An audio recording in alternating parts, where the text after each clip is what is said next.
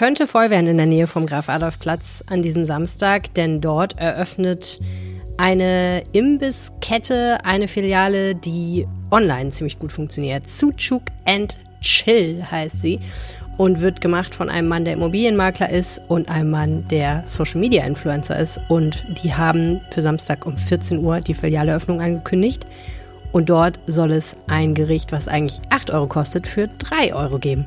Ich glaube ja persönlich, das wird mal wieder einen Auflauf geben. Und die Kollegen dort haben auch gesagt, sie haben schon das Ordnungsamt informiert. Also vielleicht weiträumig umfahren oder hingehen natürlich, wenn man Bock hat auf ähm, den Cheesy. Ein Sucuk Dönerbaguette mit geschmolzenem Käse. Also zum Aktionspreis am Samstag bei Sucuk and Chill. Ich persönlich denke, gerade zur kalten Jahreszeit kann man gar nicht genug heiße Knoblauchwurst im Brötchen essen. Also immer her damit. Das ist aber nicht das Einzige, was an diesem Samstag in Düsseldorf passiert. Es wird mal wieder demonstriert unter anderem in Goldsheim. Dort soll in etwa einem Jahr eine neue Flüchtlingsunterkunft eröffnen und bevor die Pläne so richtig bekannt gegeben wurden, ruft bereits die AfD zum Protest auf. Was wir über das Projekt wissen und was nicht, das erzählt hier im Podcast Düsseldorf-Reporterin Verena Kensbock. Erzieher, Betreuungskräfte und Sozialarbeiter bekommen künftig mehr Geld. Das Land zahlt den Wohlfahrtsverbänden wie AWO oder Diakonie aber dafür keine höheren Pauschalen. Und die sagen jetzt, wir können das nicht ausgleichen, diese Finanzlücke, und müssen deshalb vielleicht Betreuungszeiten kürzen oder Beratungsangebote einschränken. Das stört natürlich nicht nur die Träger selbst, sondern auch die Eltern. Und ich nehme euch heute mit zu einer Demo vor dem Landtag, wo Düsseldorfer Eltern mitprotestieren. Von wegen dunkler Jahreszeit. Ab Freitag wird gefeiert. Herbstkirmes, Eisbahn, Weihnachtsmarkt, Karneval. Es geht Schlag auf Schlag. Wir sagen euch, was ihr zu den Vergnüglichkeiten der kommenden Wochen und Monate wissen müsst. Mein Name ist Helene Pawlitzki. Ihr hört Folge 285 dieses Podcasts und der Rhein steht bei 81 Zentimetern. Rheinpegel. Der Düsseldorf-Podcast der Rheinischen Post. Es war kalt, es war dunkel und es war wunderbar in dieser Woche am Stadtstrand mal wieder. Herzlich willkommen im Rheinpegel-Podcast, wo wir jede Woche darüber sprechen, was Düsseldorf bewegt und uns manchmal auch zu einem Thema etwas mehr austauschen. Und das haben wir wieder mal gemacht am Montag. Es waren ein paar von euch dort und es war wunderbar. Es gab eine Menge zu probieren. Es war eine lustige Runde. Die Episode senden wir dann am 2. November voraussichtlich. Ähm, aber ja, es war ein toller Abschluss für unsere Stadtstrand-Saison und wir gucken mal, ob wir das nächstes Jahr vielleicht wiederholen können. Ich habe eine WhatsApp bekommen von Tobi, der schreibt, liebe Helene, ich habe noch einen Veranstaltungstipp für dich. Das New Fall Festival findet wieder Anfang November statt und heißt die Zuschauenden an außergewöhnlichen Orten wie dem Schauspielhaus und dem Robert Schumann Saal mit zum Teil internationaler Popmusik willkommen. Infos gibt's unter new-fall-festival.de. Ich selbst, schreibt Tobi, werde bei der Cookie Gang dabei sein. Die covern deutsche Popsongs auf Italienisch. Klingt auf jeden Fall spannend. Vielen Dank, Tobi, für diesen Tipp. Wenn ihr mir auch einen Tipp schicken wollt, gerne an 016080 80 844. Ich sammle hier so ein bisschen die Veranstaltungen in Düsseldorf, die vielleicht ein bisschen unter dem Radar fliegen und nicht so ganz so viel Aufmerksamkeit bekommen, wie das vielleicht wünschenswert wäre. Also empfehlt gerne, wo ihr selber gerne hingeht. Wir sind dankbar für jeden Tipp.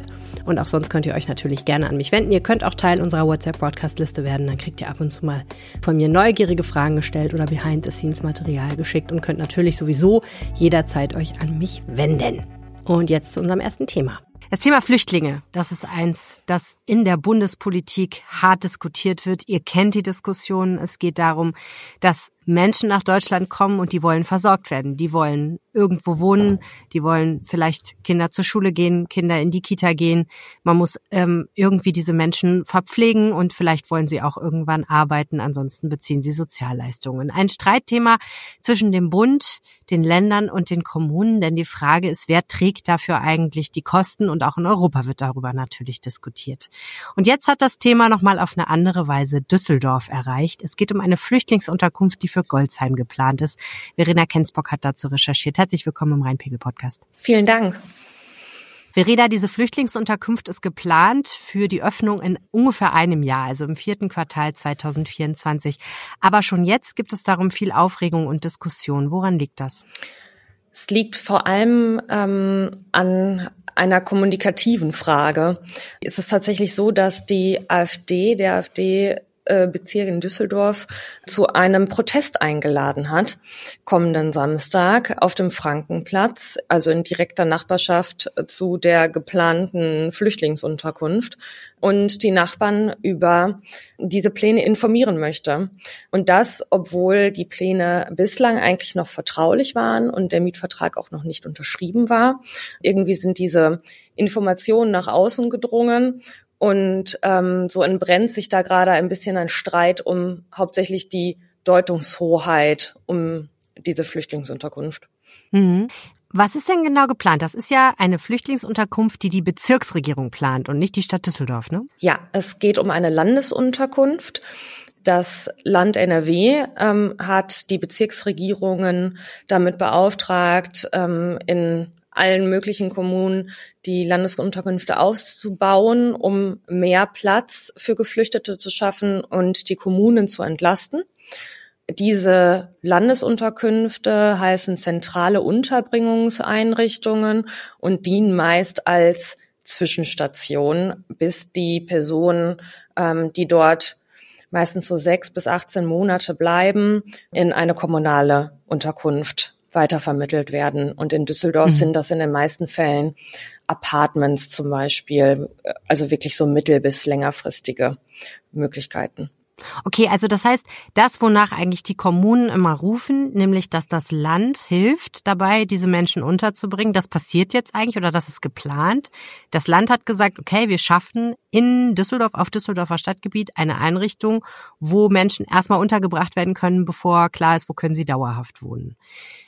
Und was die AfD jetzt sagt, ist ja, das gefällt uns nicht, weil wir generell nicht wollen, dass Flüchtlinge kommen. Ja, es geht hauptsächlich ähm, darum, dass sind 640 Plätze ungefähr, die dort entstehen sollen. Und ähm, die AfD argumentiert, dass dadurch ähm, der Stadtteil zu einem Brennpunkt werden könnte und dass die Sicherheit gefährdet sei. Ähm, da geht es jetzt weniger darum, wer zahlt was, ist das eine finanzielle Entlastung vielleicht für die Kommune, unterstützt das Land. Es geht tatsächlich einfach ähm, gegen Migration im Allgemeinen mhm. und im Speziellen in diesem Stadtteil. Es ist ja noch nicht so viel bekannt, du hast das schon gesagt, aber was wissen wir denn schon darüber, wie diese Unterkunft aussehen soll, also wo die genau hin soll und was da passieren kann? Das ist ein altes Bürogebäude an der Schwannstraße, ähm, in direkter Nähe zum Kennedy-Damm, also wirklich ein relativ ähm, viel befahrene Ecke und eben in einer Straße, in der hauptsächlich so ähm, Bürobebauung ist. Das ist das ehemalige Gebäude der ähm, Mannesmann Salzgitter GmbH. Ähm, auf 8000 Quadratmetern sollen dort Plätze für 640 Personen entstehen. Die sind in der Regel ähm, in diesen Landesunterkünften gibt es Mehrbettzimmer, es gibt gemeinschaftliche Aufenthaltsräume, es gibt gemeinschaftliche Waschräume, also wenig Privatsphäre, es gibt keine eigenen Möglichkeiten irgendwie zu kochen, ähm, sondern das Essen wird eben geliefert. Also es ist wirklich eine klassische Unterkunft für viele Menschen ähm, und eben mit relativ wenig Privatsphäre, wie man das sonst in Düsseldorf jetzt zuletzt kaum hatte. Mhm. Es ist natürlich relativ schwer in die Glaskugel zu gucken, ne? Und ähm, zu schauen, wie, wie disruptiv kann sowas vielleicht auch für einen Stadtteil sein. Aber die Frage ist natürlich wahrscheinlich schon, wer wird denn da eigentlich untergebracht? Gibt es darüber schon Informationen? Also aus welchen Ländern die Menschen kommen oder ob das ähm, Männer, Frauen, Familien, junge, alte Menschen sind? Die Frage habe ich natürlich auch gestellt, der Bezirksregierung. Ähm, und die offizielle Antwort darauf ist, dass ähm, die Verteilung durch die Bezirksregierung in Arnsberg ähm, immer aktuell vorgenommen wird. Ähm, also man kann nicht sagen, es ist eine Unterkunft speziell für Geflüchtete aus der Ukraine oder aus Syrien oder nur für Frauen oder Männer. Diese Unterkünfte sind in der Regel auch dafür ausgelegt, dass dort besonders schutzbedürftige Personen betreut werden können, also zum Beispiel alleinreisende Personen, Jugendliche, schwangere Frauen, Familien. Aber es wird eben auch nicht nur das sein. Also es ist von allem, was wir bislang wissen, wird es wahrscheinlich wirklich eine bunte Mischung tatsächlich werden. Hm. Also rein ethisch betrachtet sollte es ja auch wirklich keine Rolle spielen, wer da hinkommt. Aber natürlich kann es praktisch dann schon eine Auswirkung haben. Es gibt gegen diese Veranstaltung, die die AfD geplant hat, die du äh, erwähnt hast, nämlich am Samstag diese mehr oder weniger Protestveranstaltung auf dem Frankenplatz. Dagegen gibt es bereits äh, die Ankündigung eines Gegenprotests. Ne? Ja, es regt sich schon Widerstand gegen diese AfD-Veranstaltung. Das ähm, Bündnis Düsseldorf stellt sich quer, hat zu einem Gegenprotest aufgerufen. Die wollen zur gleichen Zeit ähm, auch auf dem Frankenplatz demonstrieren und sich eben genau dagegen stellen, ähm, gegen diese Instrumentalisierung der Unterkunft. Und tatsächlich hat die Bezirksregierung nun auch reagiert, nachdem ähm, das eben an die an die Öffentlichkeit geraten ist und auch noch zu einer Informationsveranstaltung, also einen offiziellen Termin eingeladen, der allerdings erst am 16. November stattfinden wird. Also da haben dann Anwohner und Interessierte auch nochmal die Möglichkeit, sich über diese Pläne aufklären zu lassen. Hm, okay, aber es ist ja wirklich genau falsch rum. Ne? Also es gibt nicht erst die Informationen derer, die das eigentlich betreiben und dann kann man von mir aus dagegen protestieren, wenn man das meint. Das ist ja jeder, jedermanns demokratisches Recht, sondern es wird erstmal, die AfD haut erstmal so ein bisschen auf die Protesttrommel und dann gibt's auch noch einen Gegenprotest und irgendwann später kommt dann die Bezirksregierung mit der Information um die Ecke. Das ist natürlich hochgradig ungünstig. Was sagen denn die Politikerinnen und Politiker aus Düsseldorf, mit denen du gesprochen hast darüber? Ähm, ich habe unter anderem mit ähm, der Bezirksbürgermeisterin Annette Klinke von den Grünen gesprochen und die hat sich auch genau über diesen ähm, über diese Tatsache, das hat sie sehr geärgert und das hat sie bedauert, dass die AfD sich aus ihrer Sicht Anwalt der Bürger macht ähm, und sagt, wir informieren euch jetzt, weil die anderen es nicht tun, ähm, was eben durch den Umstand begründet war, dass da eine vertrauliche Information öffentlich geworden ist. Ähm, ich glaube, da ist schon, gibt es viel ähm, Bedauern darüber, wie das gelaufen ist, dass eben genau diese Information, ähm, diese Deutungshoheit jetzt bei der AfD ein wenig liegt. Und ich glaube, da versuchen jetzt viele, auch Parteien, die SPD hat auch schon zum, zum Gegenprotest aufgerufen, ähm, versuchen sich da jetzt zu positionieren. Mhm. Und betrachtet Frau Klinke das als ähm, grundsätzlich Vorteil für Düsseldorf, dass jetzt diese Einrichtung entsteht? Oder Nachteil? Sie sagt, ähm, ob der ob der Standort ideal ist, das, das mag diskutabel sein, ähm, direkt am Kennedy-Damm, aber generell ist sie überzeugt davon, dass das funktionieren kann und sieht das eher als Entlastung für die Kommune. In Düsseldorf regt sich Protest gegen eine geplante Flüchtlingsunterkunft. Dabei ist über dieses Projekt eigentlich noch gar nicht so viel bekannt. Verena Kensbock hat uns das erzählt, was wir wissen. Danke, Verena. Sehr gerne. Die AfD protestiert, wie schon gesagt, auf dem Frankenplatz von 14 bis 15.30 Uhr in deren Dorf. Der Gegenprotest wird organisiert vom Bündnis Düsseldorf stellt sich quer und zwar ab 13.30 Uhr natürlich auch auf dem Frankenplatz. Gleich geht's hier zu einer anderen Demonstration, nämlich einer von Eltern- und Wohlfahrtsverbänden. Da geht es um die Frage, wie werden eigentlich die Lohnerhöhungen für Erzieherinnen und ähnliche Berufe gegenfinanziert. Jetzt erstmal ein bisschen was, was diesen Podcast möglich macht, nämlich eine kleine Pause, in der auch ein bisschen Werbung läuft.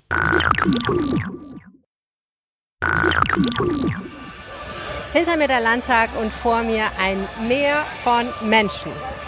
Schätzungen zufolge sind mehrere Zehntausend Menschen hier vor den Landtag in Düsseldorf gekommen, aus ganz Nordrhein-Westfalen, aber natürlich auch viele aus Düsseldorf und Umgebung, weil sie sagen, so kann es nicht weitergehen. Ich habe einfach Angst, zum Beispiel um die Betreuung meines Kindes in der Kita oder im offenen Ganztag. Und bei ganz vielen Leuten ist das natürlich wirklich eine existenzielle Frage, denn sie sind darauf angewiesen, damit sie sich eine Düsseldorfer Miete beispielsweise leisten können, dass sie Vollzeit arbeiten, und zwar meistens beide Partner. Und dann muss das Kind in eine Betreuung.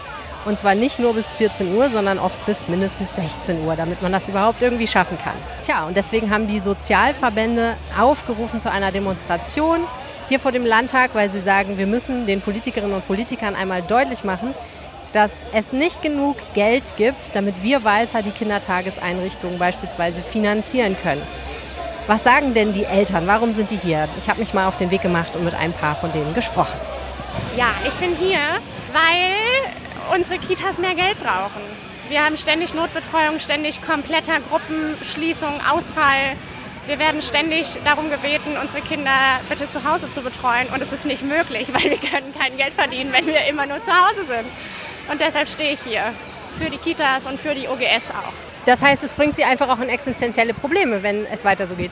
Ja, natürlich, absolut. Also entweder ich arbeite nicht mehr und bin Hausfrau, aber dann müssen wir eine kleinere Wohnung ziehen oder am besten wir hätten gar keine Kinder bekommen. Aber wenn wir keine Kinder haben, haben wir auch später niemanden, der unsere Rente bezahlt. Also es ist völliger Blödsinn an dieser an dieser Ecke zu sparen. Wir können nicht an den Kitas und an den Kindern sparen. Das geht nicht. Ähm, wir sind hier, weil unser Kindergarten kurz vor der Insolvenz steht und wir schon eine Hauswirtschaftskraft, unsere ähm, Putzkräfte entlassen müssten, das alle selber machen müssen und wir einfach dringend mehr Geld brauchen, damit äh, wir überhaupt den Kindergarten ähm, offen lassen können.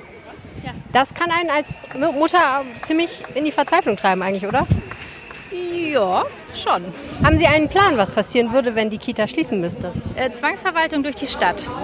Und das will keiner, weil wir eine Elterninitiative sind und wir uns bewusst dafür entschieden haben als Elterninitiative. Aber irgendwann ist halt auch gut mit Initiative, weil wir halt auch selber alle berufstätig sind und dann nicht mehr mehr machen können. Hallo, ich mache einen Podcast für die Rheinische Post und ich suche Eltern, die mir erklären, warum sie heute hier sind. Ach, wir wollen einfach mal ein Zeichen setzen. Also es kann nicht sein, dass genau da, wo die Basis ist, äh, wo die Kinder betreut werden, vor allem geht es halt bei uns um die Kinderbetreuung, dafür sollen die einfach auch richtig entlohnt werden. Also die sind da mit so viel Herz dabei und dann sind wir einfach mit unseren Kindern jetzt gekommen und äh, wollen einfach mal ein Zeichen setzen. Haben Sie denn konkrete Sorgen in Bezug auf Ihren Alltag, wenn es jetzt so sein sollte, dass die Wohlfahrtsverbände die steigenden Gehälter nicht mehr so gut finanzieren können? Ja, auf jeden Fall. Also ich bin zum Beispiel Vollzeit berufstätig, mein Mann ebenso. Wir sind absolut auf die, auf die Plätze angewiesen und wenn die uns jetzt wirklich die Zeiten kürzen, dann kommen wir in ganz massive Schwierigkeiten, weil im Endeffekt die Kosten steigen, man hat vielleicht ein Haus abzubezahlen oder die Essenskosten, Lebensmittelkosten steigen immer weiter und man muss das ja auch irgendwie finanzieren können. Und ja. wir sind wirklich angewiesen auf die Plätze und das sind wir Definitiv. nicht als Einzige. Ja. Also was? Ja, wir, wir, fahren auch quer durch die Stadt auch schon dafür. Ne? Also ich, wir haben jetzt einen Fahrtweg von über 20 Minuten, 25 Minuten vor der Arbeit. Ne? Und äh, deswegen äh, ist das schon echt wichtig, dass man erstmal einen Platz hat und dass diese Plätze auch, wir wollen natürlich, dass die Kinder auch adäquat auch betreut werden. Ne? Also ähm, wie gesagt, wir sind bei uns im Kindergarten super zufrieden. Also die, sind, die geben sich super viel Mühe, die sind lieb zu den Kindern, aber jetzt für meine kleine Tochter habe ich jetzt auch erstmal noch nichts Sicheres gekriegt und sie ist ein Geschwisterkind. Ne? Ja, da gibt es ja normalerweise Regelungen, dass man eigentlich in der gleichen Kita einen Platz kriegt, damit man nicht noch zu einer anderen Kita fahren muss. Also was Sie sagen ist, wir arbeiten Vollzeit und wir können nicht weniger arbeiten, weil wir dann natürlich weniger verdienen, dann würde der Lebensstandard sinken. Wenn aber die Betreuungszeiten gekürzt würden, bliebe Ihnen kaum was anderes übrig, oder? Ja, genau. Also man kommt dann schon in eine Patrouille, weil ich sag mal, man plant ja irgendwie damit und man, ja, man bucht den Platz und äh, dann kriegt man nicht das dafür. Und man bezahlt ja schon auch nicht wenig für die Betreuung. Das kommt ja auch noch dazu. Ja. Und wenn man dann in dem Sinne auch nicht das bekommt, was man bezahlt, ist schwierig. Ja. Ganz herzlichen Dank. Ja, gerne. Ich stehe hier mit dem Vorstand der Diakonie Rheinland-Westfalen-Lippe, Christian Heine Göttemann. Und ähm, die Frage ist natürlich, warum hat die Diakonie dazu aufgerufen, heute hierher zu kommen? Ja, unsere Einrichtungen, vor allem auch die Kindertagesstätten, der offene Ganztag, sind strukturell regelmäßig unterfinanziert, schon seit vielen Jahren. Wir laufen auf dem Zahnfleisch, wir haben kaum noch genügend Fachkräfte, die wir einsetzen können. Und das merkt man hier, der Unmut vor Ort ist so derart gestiegen, dass die Menschen das hier vor dem Landtag unseren Politikerinnen und Politikern direkt auch sagen wollen, so geht das nicht weiter. Äh, der ganze soziale Bereich geht auf dem Zahnfleisch und hier muss dringend was passieren. Und es sind viele gekommen. Haben Sie so viele Menschen erwartet? Ehrlich gesagt nicht. Ganz am Anfang haben wir mal 250 Menschen hier angemeldet. Das war, das war natürlich ein Witz. Äh, wir haben dann 10.000 gemeldet. Es sind möglicherweise sogar doppelt so viel heute. Das freut mich natürlich total, weil hier natürlich auch betroffene Eltern, Kinder, äh, Erzieherinnen alle hier sind heute, um das auch deutlich zu machen. Das Absurde ist ja, und ich glaube, das merke ich so in meinen Gesprächen mit den Eltern vor allen Dingen, die hier sind, die Situation ist relativ komplex, denn es ist ja tatsächlich so, dass die Löhne der Erzieher und der Betreuer und so weiter steigen. Aber daraus ergibt sich eine Finanzlücke. Können Sie mal ganz simpel erklären, wo das Problem genau liegt, wo der Schuh drückt? Die Kindertagesstätten werden über eine Pauschale finanziert, und zwar eine Pauschale pro Kind. Und die steigt zwar auch im Jahr nach einem bestimmten äh, Schlüssel, der in Köln ermittelt wird, ob das nun repräsentativ ist oder nicht, und wird aber erst immer im September wirksam. Das heißt, das erste Dreivierteljahr zahlen alle Einrichtungen die Steigerung aus ihrer eigenen Tasche, bis das angepasst wird. Das ist eine permanente strukturelle Unterfinanzierung. Dazu kommt einfach. Moment, da muss ich kurz einhaken. Das heißt, Sie von der Diakonie betreiben beispielsweise eine Kindertagesstätte. Sie bekommen dafür Geld. Pro Kind kriegen Sie einen bestimmten Betrag. Dieser Betrag wird einmal im Jahr wahrscheinlich angehoben, mutmaßlich, genau. aber eben erst ein Dreivierteljahr später, als die eigentlichen Kosten steigen. Naja, immer zum Kindertagesstättenjahr. Und das beginnt immer erst im Sommer, also mit den neuen Gruppen. Aber wir zahlen die Tariflöhne ab Januar. Und dieser Gap sozusagen bleibt immer in der, ja, auf der eigenen Tasche liegen. Das heißt, wir zahlen immer vorweg und es kommt auch nicht rückwirkend zurück. Also dadurch entsteht immer eine Unterfinanzierung. Und Sie wollen jetzt was genau von den Landespolitikern? Naja, wir haben ja sehr stark auf das Land eingewirkt. Das Land hat trotz eigentlich ihrer Idee, den Haushalt an der Stelle deutlich zum Sparhaushalt zu machen, nochmal 100 Millionen Landesfinanzierung draufgelegt, allerdings nicht in einem Gesetzesverfahren, sodass die Kommunen, die normalerweise das um 60 Prozent nochmal aufstocken müssten, das Land zahlt 40 Prozent, die Kommunen 60, müsste eigentlich, hat dann eben nicht diese Folge, dass die Kommunen noch mitfinanzieren. Also eher freiwillig dann, dort wo sie diese freiwilligen Leistungen zahlen. Und wir haben sehr viele Kommunen hier in Nordrhein-Westfalen, die in der Haushaltssicherung sind, die das nicht mehr können. Und das ist natürlich eine geteilte Verantwortung letztendlich. Man muss sagen, das Land hat große Anstrengungen unternommen. Aber wir haben errechnet, wir brauchen etwa 500 Millionen zusätzliches Geld in den Kindertagesstätten. Das Land hat 100 Millionen auf den Tisch gelegt. Sie können sich vorstellen, was fehlt. Also Sie wollen 400 Millionen Euro? Genau. Letztendlich wollen wir 400 Millionen Euro, aber halt eine dauerhafte strukturelle Ausfinanzierung unserer Dienste. Wie, wie lange würden Sie dann hinkommen mit den 400 Millionen zusätzlich? das ist eine gute Frage. Naja, es geht hier eigentlich ja um Kinderbildung ja, und nicht nur um Betreuung und Versorgung. Und das heißt, wir wollen natürlich auch qualitativ gut ausgebildete Kräfte einsetzen und schreibt das Kiebitz das eigentlich in der Personalbemessung vor. Aber sie haben mittlerweile Untergrenzen beschrieben und fordern uns quasi auch dazu auf, an diesen Untergrenzen zu arbeiten. Betriebswirtschaftlich gesehen, ja. Und wir sind der Meinung, das kann so nicht gehen. Äh, wir haben hier eine Verantwortung für Kinder, für die nächste Generation, die gut aus, also ich sag mal, gut begleitet werden müssen, die ihre Persönlichkeit gerade bilden. Das braucht qualifizierte Erzieherinnen und Erzieher wir haben natürlich grundsätzlich einen Fachkräftemangel und versuchen das in dieser Weise zu kompensieren, aber wir haben äh, deutlich, so wie in Bielefeld zum Beispiel, auch noch Situationen, wo die genügend Fachkräfte finden. Das ist eigentlich gar nicht das Problem. Aber wenn wir sie nicht ausreichend finanzieren können, wird das auf Dauer für uns als Träger nicht mehr möglich sein. Also konkret heißt das, theoretisch gäbe es Leute, die arbeiten wollen und sie haben offene Stellen, aber sie können diese offenen Stellen häufig nicht besetzen, weil sie das Geld nicht haben, um den Lohn tatsächlich auch zu zahlen. Ja, interessant war, ich war gestern mit einem Träger aus Bielefeld tatsächlich im Ministerium und wir haben das mal diskutiert. Diese, diese Einrichtung ist im November nicht mehr liquide. Die müssten also tatsächlich aufgeben. Und die, äh, der Vorwurf war eigentlich, dass wir zu viele Fachkräfte einstellen. Also dort, wo wir Fachkräfte finden und einen Schlüssel über der Fachkräftequote erfüllen, wird dies natürlich auch nicht mehr finanziert. Aber wir finden tatsächlich im Moment in manchen Bereichen Fachkräfte, aber keine Hilfskräfte. Das heißt, der Vorwurf ist, Sie stellen zu viele wirklich gelernte Erzieherinnen und Erzieher zum Beispiel in der Kita ein und nicht genug sogenannte Alltagshelfer, die eigentlich keine Ausbildung oder nur eine kleine Ausbildung haben. Das war zumindest gestern ein Vorwurf, ja. Okay, spannend. Dann äh, mal schauen, was diese Demonstration hier bewirkt. Demonstrationen sind ja immer super schön und die bieten gute Bilder. Haben Sie auch den Eindruck, dass das tatsächlich auch ankommt, auch in Ihren Diskussionen mit äh, den Politikerinnen und Politikern? Ja, in der Tat. Also wir Verbände machen ja eigentlich dauerhaft Lobbyarbeit in die Landespolitik hinein, aber man glaubt uns auch nicht immer mit den äh, Hinweisen, die wir dort auch hinbringen. Also wenn wir sagen, die Landschaft gestaltet sich gerade schwierig. Wir haben ja selbst als Verband eine Umfrage gemacht unter unserer Trägerschaft wir haben zweieinhalbtausend Mitglieder, äh, davon 1700 Kindertagesstätten.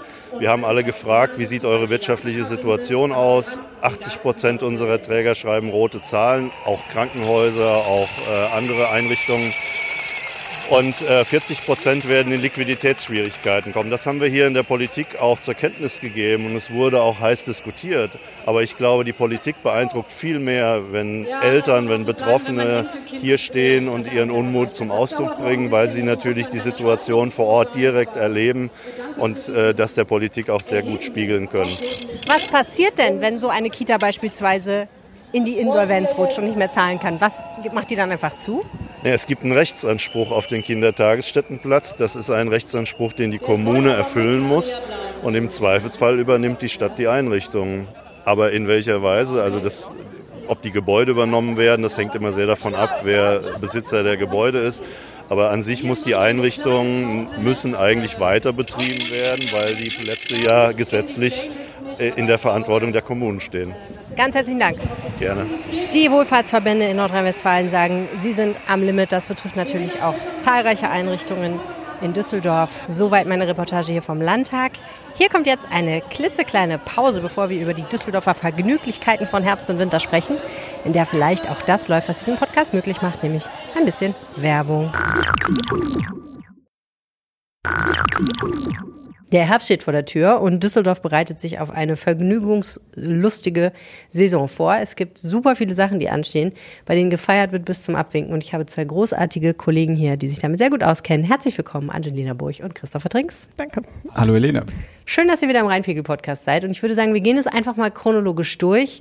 Äh, Chris, du hast dich mit der Herbstkirmes befasst, die ja schon an diesem Freitag beginnt. Ich glaube, die gibt es noch gar nicht so lange, oder? Die findet tatsächlich erst zum dritten Mal in Düsseldorf statt und wurde auch erst ganz kurzfristig im August äh, genehmigt. Hm. Sie ist ungefähr so ein bisschen wie die Frühlingskirmes zu vergleichen, die, die man ja auch äh, am Turnhallenufer kennt, ähm, ist aber ein bisschen länger, zehn statt vier Tage. Mhm. Dafür allerdings auch ein bisschen kleiner. Also länger, aber kleiner. ja, ich meine, ich finde ja Kirmes erstmal ein Thema, wo die Düsseldorfer immer ein Herz für haben. Aber im Herbst muss man da natürlich ein bisschen hart drauf sein, ne? um sich so ein, so ein also ich kenne das aus Hamburg, ich bin ja Hamburgerin, da gibt's ja den, den Frühlingsdom und den Winterdom. Das heißt, das ist eigentlich immer kalt, wenn man auf die Kirmes geht. Aber das ist schon anders, als im Juli da auf der Rheinkirmes rumzuhängen. Am Rheinufer ist es ja auch windig einfach. Ne? Als ich am vorgestern bei der Vorstellung war, war ich im Wintermantel dort und dachte mir auch so, wer sich da jetzt bei fast Minusgraden oder zumindest gefühlten Minusgraden äh, in den Propeller schmeißt und einmal ja. mit Fahrtwind äh, rumwirbeln lässt, der muss auf jeden Fall hart im Leben sein. Nein, ähm, Wetter soll ja noch mal ein bisschen wärmer werden jetzt zum Wochenende hin. Die Kirmes startet ja auch am Freitag. Und äh, ja, die Schausteller haben schon angekündigt, wenn es so kalt bleiben sollte, können sie sich auch vorstellen, vielleicht Glühwein auszuschenken. Ja, ich meine, warum nicht? Ne? Das kann man ja auf jeden Fall machen, eigentlich, egal wie das Wetter ist. Ähm, die machen aber auch ein bisschen mit Feuer rum, damit es ein bisschen angenehmer wird. Genau, aber ein ja, klassisches äh, Feuerwerk, was es ja sonst, glaube ich, immer zum Ende der, der Kirmessen äh, in Düsseldorf gibt, äh, gibt es diesmal nicht. Feuerig geht es trotzdem zu, und zwar in Form eines großen Herbstfeuers, was an den beiden Freitagen, äh, die in der Kirmes sind, ähm, veranstaltet wird mit so einer Pyroshow, hm. wurde angekündigt, ein bisschen Feuer spucken, ein bisschen durch brennende Reifen springen. Du. Klingt warm. Ja, ich meine, zumindest zum Angucken, ne? Das ist doch nicht schlecht, finde ich auch ganz gut. So, dann äh, dazu gehört natürlich auch immer die Information, dass das äh, Riesenrad auf dem Burgplatz, Rheinpegelhörern auch bekannt als der Ort, wo jedes Jahr der Jahresrückblick entsteht, ähm, wieder aufgebaut wird. Und das gehört ja bekanntlich Oskar Bruch. Und Oskar Bruch macht dieses Jahr auch wieder die Eisbahn die ja, wie ich finde, ein wenig die Düsseldorfer polarisiert. Die einen finden es cool und gehen gerne, gerne Eislaufen. Die anderen sagen, muss es eigentlich unbedingt sein, dass der Corneliusplatz regelmäßig überbaut und mehr oder weniger Platz zerstört wird ähm, für dieses Spektakel. Wie steht ihr dazu? Eisbahn, yay or nay, Angelina? Mm, schwierig, weil ähm, ich glaube, das war generell ja auch aus verschiedenen Gründen ein sehr diskutiertes Thema, auch einfach Thema Energie, glaube ich, letztes Jahr ja auch. Also ja. da hat man schon gemerkt, es polarisiert. Also ich war persönlich letztes Jahr nicht Eislaufen. Hm. Ähm, finde an sich diese ganze Winterwelt, die da entsteht, schon schön. Also passt irgendwie schon schön zu der Saison. Aber kann auch verstehen, dass äh, es auch Leute gibt, die da nicht unbedingt dafür sind. Bisschen schade finde ich es tatsächlich echt um die Grünanlage dort. Also man sieht da immer, die ist ja das ganze Jahr immer sehr hübsch und mhm. bestimmt auch mit gar nicht wenig Geld äh, gestaltet. Und ähm, nach dem Winter ist dann immer so ein ja, brauner Fleck. Ja, das dauert dann immer so ein bisschen. Ne? Ich meine, sie machen sie ja dann immer wieder sehr schön. Und ehrlicherweise im Winter wäre da wahrscheinlich ja sowieso jetzt nicht so viel los, äh, was Flora angeht. Aber es stimmt schon, ne? hinterher ist da irgendwie immer so ein bisschen sehr viel Matschepampe und dann dauert es eine Weile, bis der Rollrasen wieder liegt. Und Andererseits ist da wirklich auch irgendwie schön immer gute Stimmung und so. Ich bin ja auch persönlich überhaupt keine Eisläuferin, weil ich äh, größte Angst habe, mir kurz vor Weihnachten die Hüfte zu brechen, wie sich das für so eine alte Frau gehört.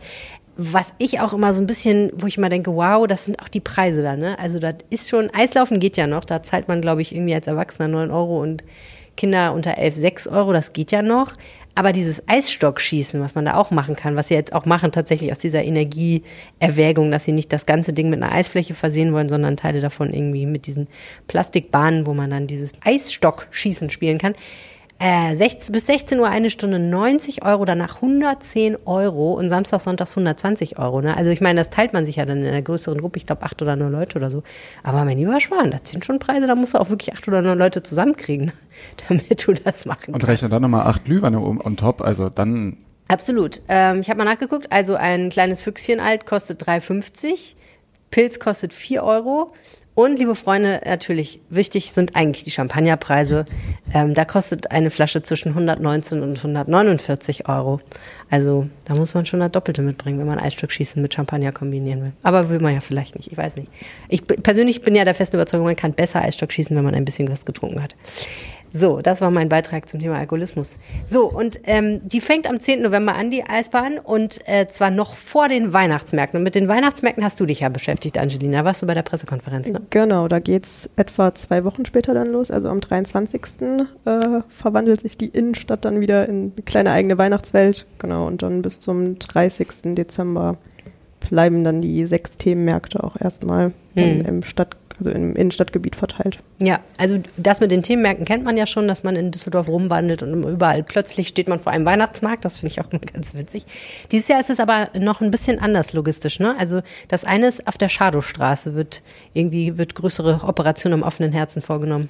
Genau, also an der Schadowstraße ist letztes Jahr das Thema gewesen, dass der Radweg ja genau durch die Mitte geführt hat und die Buden dementsprechend nicht zum, zur Mitte des Weges geführt waren, sondern in die anderen Richtungen, sodass irgendwie nicht so ein richtiges Weihnachtsmarktgefühl ja. entstanden ist. Aber eigentlich der Weihnachtsmarkt so durchschnitten von diesem Radweg, der ja sowieso da immer so ein Politikum ist. Mhm. Genau, und dann hat sich das auch total angestaut vor den Geschäften, sodass dann die Leute, die eigentlich an den Buden standen, im Weg standen für die Leute, die dann irgendwie bummeln gehen wollten. Also es war irgendwie ein bisschen chaotisch.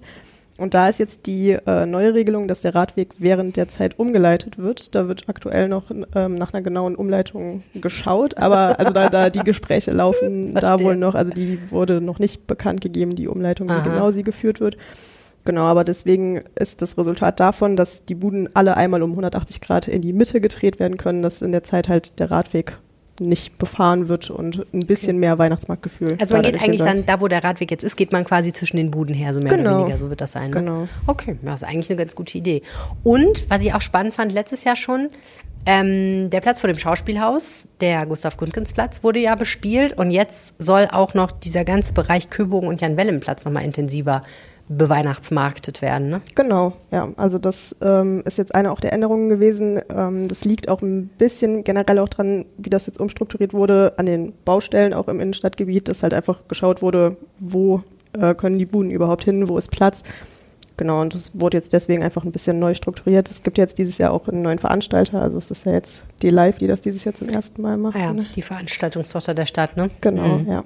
Ja, da kann man echt gespannt sein. Also ich fand so gerade diese Ecke da hinten, Köbogen, Öckernagel und so, das war immer so ein bisschen tot auch, ne? Also da waren schon auch noch irgendwie Buden und so, aber so da richtig war, die Luzi ist da nicht abgegangen. Mehrwegpflicht ist ja immer jetzt ein Thema, ne? Wenn es um solche Aktionen geht, die ist dann auf dem Weihnachtsmarkt auch. Genau. Bin ich auch mal gespannt, wie das klappt. Und dann wird es noch ein Weihnachtswunder geben. Das habe ich ehrlich gesagt nicht so ganz verstanden, was da genau passiert.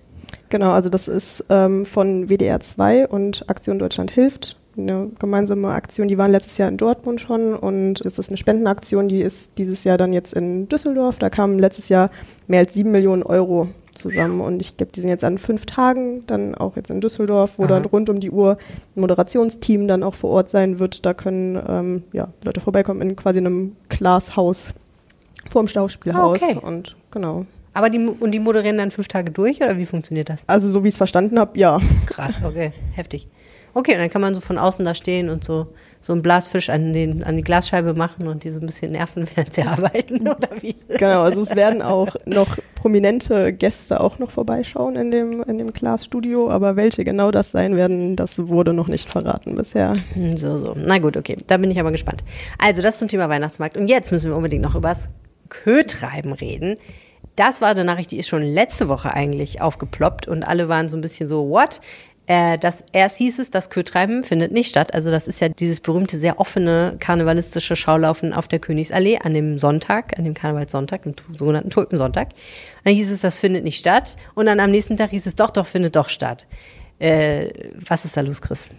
Ja, das war natürlich ein riesiger Aufschrei in der Stadtgesellschaft. Äh, logischerweise, das äh, Kötreiben ist, glaube ich, für viele Düsseldorfer ein ganz, ganz wichtiger fester Bestandteil der ja, Jeckenzeit jedes Jahr. Und der Komitee Düsseldorfer Karneval, der das sonst immer organisiert hat, mit, ist ja auch ein erheblicher organisatorischer Aufwand darum verbunden, mit Absperrungen, sanitären Anlagen, Beschallung und Co., hat äh, ja ganz überraschend einen Rückzieher gemacht und damit hm. eine Lücke gerissen, die die Stadt äh, nicht alleine schließen wollte. Aber warte mal, also ich fand das ganz schön krass, weil so das ist ja schon eine Institution und die haben einfach gesagt, ja, dieses Jahr nicht, also nächstes Jahr nicht, so gibt's dann einfach nicht. Fertig ist es. Genau das. Krass, ne? Haben Eigentlich einfach gesagt, machen wir nicht. Ciao, Kakao. Kein Bock. Okay. Ja, und äh, Begründung war, es ist zu teuer. Genau, der CC hat damit begründet, die hatten allein im letzten Jahr, glaube ich, eine Miese von 60.000, also damit Verlust gemacht. Hm. Das sind nicht die ganzen Kosten, aber ja, der Verlust ist natürlich dann für den CC ein bisschen schwerer zu stemmen gewesen. Aber es wurde ja Gott sei Dank gerettet. Ja, und zwar von den Schaustellern. Also die Leute, die die Herbstkirmes zum Beispiel ausrichten, die springen jetzt auch hier ein. Und ähm, wie sieht das dann genau aus? Also das Kühltreiben wird keine Kirmes werden. So viel schon mal vorneweg. Es wird keine riesigen Achterbahnen, äh, keine wilde Maus auf der Kühe aufgebaut werden oder ähnliches. Das ist auch wegen den Sicherheitsabständen und wegen den vielen Menschen gar nicht möglich. Aber es könnte schon sein, das hat der Schaustellerchef Oliver Wilmering so ein bisschen am Rande erzählt, dass vielleicht auch kleinere Angebote für Familien wie ein Kinderkarussell oder ein kleines Entenangeln möglich sind. Ähm, ganz neu ist die Idee allerdings tatsächlich auch nicht. Also die Schausteller haben das schon vor 30 Jahren äh, tatsächlich organisiert unter dem damaligen Chef Bruno Schmelter. Hm. Und sind so gesehen ja auch ein bisschen Karnevalserfahren. Und vor allen Dingen das äh, Entscheidende für die ist, weswegen die das überhaupt machen können, die haben ja schon quasi das ganze Repertoire. Die haben ähm, ja in ihrem Verband sanitäre Anlagen, die haben die Absperrungen, die Beschallung und Co. Das alles, was sich das CC sonst immer leihen musste, haben die Schauspieler schon, bringen also schon mit und äh, von daher ist es, glaube ich, für alle eine ganz gute Lösung. Ja, das äh, drückt wahrscheinlich dann auch so ein bisschen die Kosten, aber ich frage mich natürlich trotzdem, machen die dann, also nehmen die das dann in Kauf als PR-Maßnahme, dass sie trotzdem dann auf bestimmten Kosten sitzen bleiben. Denn ich vermute mal, ein Problem dieser Veranstaltung wird ja auch sein, du kannst ja sowas wie einen Rosenmontagszug ganz gut irgendwie gegenfinanzieren durch Sponsoring, ne? Und alle bezahlen auch was, wenn sie da so einen Wagen haben. Das gibt's ja nicht umsonst. Also wenn du sagst, ich möchte meinen eigenen Wagen da fahren lassen, dann musst du das ja auch bezahlen. Und es gibt die Fernsehrechte. Also der WDR zahlt, glaube ich, auch einen Haufen Asche dafür, dass sie den äh, Rosenmontagszug zeigen dürfen. Aber das hast ja alles beim Kühltreiben so nicht, ne? Wahrscheinlich. Ich weiß nicht genau, wie da die, wie da die Finanzierung aussieht. Aber das kannst du natürlich, weil es eben gerade, weil das Charmante daran ja ist, dass es so etwas anarchischer und offener und für alle da ist, so kannst du das natürlich nicht ganz so, also da, da, was, wo holst du da rein? Holst du natürlich an den, vielleicht an den Getränkeständen und an Imbissbuden holst du irgendwie Geld rein, aber das ist ja wahrscheinlich auch alles. Kannst auch 50 Cent für die Toilette nehmen. Und mehr Geld kannst du da eigentlich nicht mit verdienen. Haben die Schausteller keine Angst davor, dass sie dann miese machen selber? Naja, das wirtschaftliche Risiko trägt ja jeder der Schausteller so gesehen selber. Hm. Der Verband, der übergeordnete Verband organisiert es ja quasi nur mhm. in dem Sinne. Von daher, ich glaube, das ist anders als beim Komitee Düsseldorfer Karneval. Die können da ganz anderes planen. Aber der genaue Kostenplan und was auch dann die Standgebühren äh, für die einzelnen gastronomischen Betriebe bedeuten würde, das wird jetzt in den kommenden Wochen ausgearbeitet werden. Und dann wird sich auch zeigen, wie stark tatsächlich Schausteller auf, der, auf dem Kötreiben vertreten sein werden. Hm, ja, da sind wir gespannt. 11. Februar findet das statt. Aber wir können ja jetzt schon ab äh, Freitag auf der Herbstkirmes uns verlustieren. Vielen herzlichen Dank an euch beide. Sehr gerne. gerne. Das war der Rheinpegel für diese Woche. Und ich habe jetzt noch das Wetter vom Wetterstruxi für euch. Wenn ich diese Aufnahme zu Beginn der Woche gemacht hätte, dann wäre vielleicht etwas herausgekommen wie es könnte sein, dass es mal für einen kurzen Moment weiß wird bei uns. Jetzt ist alles anders. Grüße euch damit ganz herzlich zum Wochenendwetter. Ja, es stand mal ein bisschen Schnee im Gespräch aufgrund einer Luftmassengrenze und einer bodennah kühlen Luft aus Nordosten, die dann auf die feuchte Luft aus dem Südwesten getroffen wäre. Und an dieser Luftmassengrenze hätte es dann durchaus ein bisschen Schnee geben können, je nachdem, wo diese Luftmassengrenze genau liegt. Diese Luftmassengrenze gibt es jetzt trotzdem, aber mit einem anderen Temperaturniveau, weil diese kühle Luft aus Nordosten nicht ganz so angezapft wird, wie das noch zu Beginn der Woche berechnet worden ist. Der Freitag bringt uns relativ viel Regen. Es gibt immer mal wieder Phasen, wo es kurz trocken ist, aber ansonsten gibt es über den gesamten Tag verteilt immer wieder Regen mit unterschiedlicher Intensität und die Temperaturen liegen bei 14 bis maximal 16 Grad. Zum Abend hin frischt der Wind noch mal ein bisschen auf. Die Spitzenböen werden aber nicht über 40 Kilometer die Stunde liegen. Der Samstag bringt uns einen Mix aus Sonne und Wolken. Gerade so zum Vormittag hin, aber auch zum späten Nachmittag hin kann die Sonne mal ein bisschen besser durchkommen und der Wind legt einem mal richtig zu. Er reicht zwar in Anführungsstrichen nur 50 Kilometer die Stunde in Spitzenböen, aber dieser Wind wird die Wolken ganz schön auseinanderziehen, sodass halt eben entsprechend dann dort die Sonne zwischendurch mal durchkommen wird und es gibt dazu noch ein ganz geringes Schauerrisiko zum Nachmittag. Der Sonntag bringt uns dann neue Wolken, das wird so ein ne hochnebelartiger Schleier sein, der über uns liegt. Auch wenn es windig ist, sind die Wolken sehr kompakt und die Sonne wird kaum durchkommen. Dazu fällt gelegentlich etwas Sprühregen. Die Temperaturen liegen dann bei 13 bis maximal 15 Grad. Und dann blicken wir noch kurz auf die neue Woche. Die beginnt erstmal freundlich, es bleibt weiter mild und zur Mitte der nächsten Woche kommt dann auch wieder Wind und Regen auf. In diesem Sinne, euch ein schönes Wochenende und wir hören uns dann nächste Woche wieder zum Wochenendwetter. Also, bis dann. Ciao, ciao. Das Wetter vom Hobbymeteorologen Jens Strux. Mehr Infos wie immer auf jensstrux.blog. Mein Name ist Helene Pawlitzki. Vielen, vielen herzlichen Dank fürs Zuhören. Mails mit Feedback und Ähnlichem gerne an rheinpegel.rheinische-post.de und ansonsten eine WhatsApp an 0160 80 80 844. Ich freue mich sehr, von euch zu hören und ich freue mich, wenn ihr nächste Woche wieder dabei seid. Erzählt doch in der Zwischenzeit jemandem von diesem wunderbaren Podcast. Das hilft uns am allermeisten. Danke und tschüss. Mehr im Netz alle Nachrichten aus der Landeshauptstadt findet ihr auf rp-online.de slash Düsseldorf.